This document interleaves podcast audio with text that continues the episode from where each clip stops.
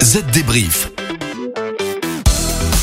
Salut tout le monde, nous voici de retour avec Estelle cette semaine pour faire le tour de l'actualité de la transformation numérique. Salut à tous Alors au programme aujourd'hui, on va parler d'une possible disparition, celle de l'open space en raison de l'épidémie de Covid-19. Nous verrons pourquoi en détail.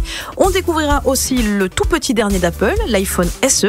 Vous verrez que le nouveau-né à bas prix ressemble beaucoup à l'un de ses ancêtres. On parlera de la peur que provoque l'arrivée de la 5G en France et des études réalisées pour rassurer la population.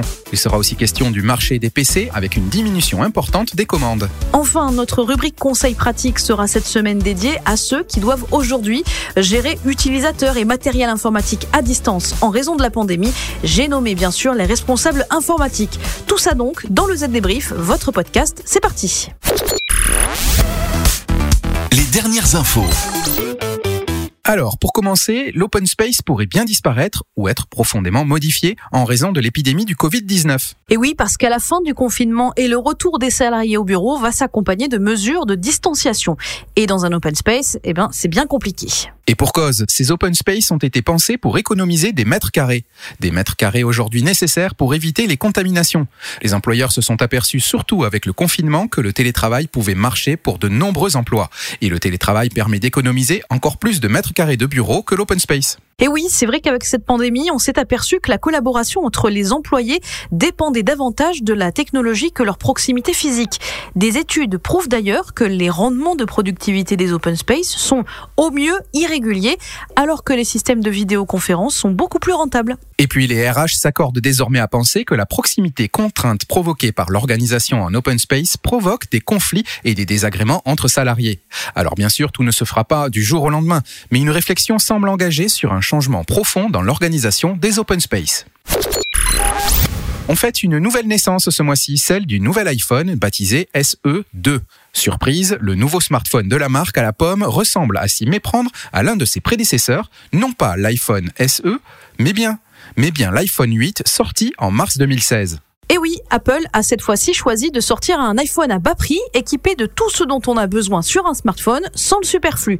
Par exemple, ce nouvel iPhone SE n'a pas de système de reconnaissance faciale. Retour donc à l'ancien mécanisme, le Touch ID. Et pour l'appareil photo, c'est pareil, retour aux sources, pas de réglage pour professionnels de la photo et très compliqué. Grâce au nouvel iPhone SE, on prend des photos ou on filme de manière simple. L'autre changement majeur cette fois, c'est la taille de l'écran, augmentée à 4,7 pouces par rapport à l'ancienne version. Une taille d'écran tout à fait raisonnable pour travailler et l'emporter partout. Bref, un bon compromis. Le nouvel iPhone SE est donc le téléphone dont on a besoin pour travailler, compact, rapide, facile à utiliser et à un prix raisonnable. On est sûr qu'il va durer, pour un prix très raisonnable en effet, de moins de 500 euros, avec 64 Go de mémoire. Son arrivée en terrifie plus d'un. La 5G débarque et elle fait très très peur à certains. Étonnant, alors que son développement est en cours en Europe, les campagnes de désinformation vont bon train sur les incidences sanitaires de cette technologie sur la population.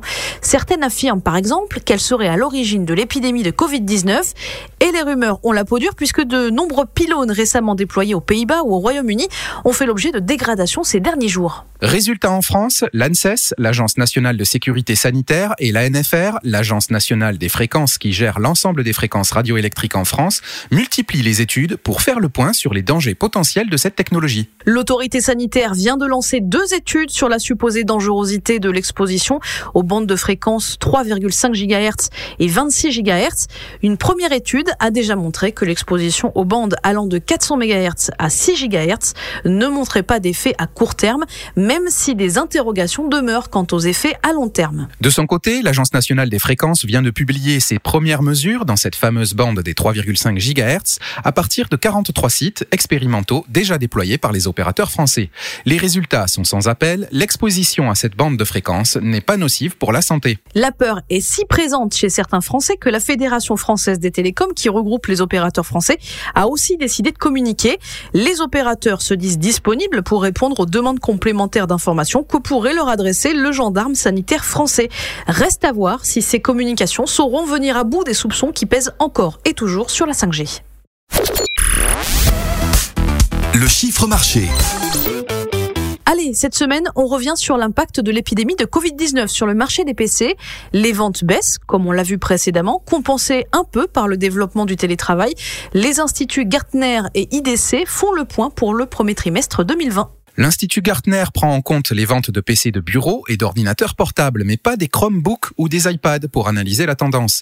Eh bien, selon lui, eh bien, selon lui, les livraisons mondiales de PC au premier trimestre ont baissé de plus de 12% sur un an, soit la pire chute depuis 2013. IDC tient compte des ordinateurs de bureau, portables et des stations de travail, mais écarte les tablettes. Pour lui, le marché mondial des PC a diminué de presque 10% au premier trimestre de l'année. Les deux instituts situent le début de la crise à la première phase de confinement décidée en Chine début janvier. Elle a entraîné une chute des productions et des livraisons. Reste que la hiérarchie entre acteurs du marché semble toujours respectée. Lenovo, HP et Dell forment ainsi toujours le trio de tête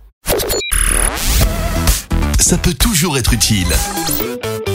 Alors pour notre rubrique pratique cette semaine, voici quelques conseils pour ceux qui doivent gérer utilisateurs et matériel informatique à distance.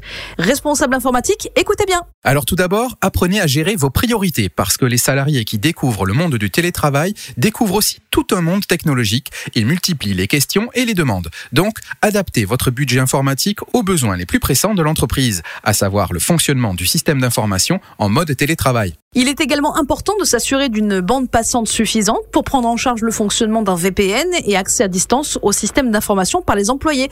Pour ce faire, vous pourriez par exemple permettre aux employés de sauvegarder des copies de données en local pour éviter de surcharger la bande passante, même s'il s'agit de données de la société. Les DSI doivent aussi s'attendre à une augmentation des demandes de support sur le matériel informatique. Deux conseils. Faites le tour régulièrement de votre parc informatique et de vos ressources et échangez abondamment avec vos équipes pour connaître réellement leurs besoins. Attention aussi à la sécurité de votre installation. Méconnaissance et pression peuvent parfois conduire à des gestes malheureux. Pour contrer cela, utilisez la vidéoconférence, le téléphone, le partage de fichiers et la messagerie d'équipe plus que de coutume. De plus, vous voudrez peut-être essayer différents outils de collaboration d'entreprise, mais si vous le faites, assurez-vous de choisir le bon, car la qualité du service peut varier d'un fournisseur à l'autre. Gérez donc les priorités et surtout communiquez un maximum avec les équipes dont vous avez la responsabilité. Et puis, si vous avez des hésitations, des doutes, rendez-vous sur zdnet.fr, une adresse à communiquer aussi à vos nouveaux télétravailleurs.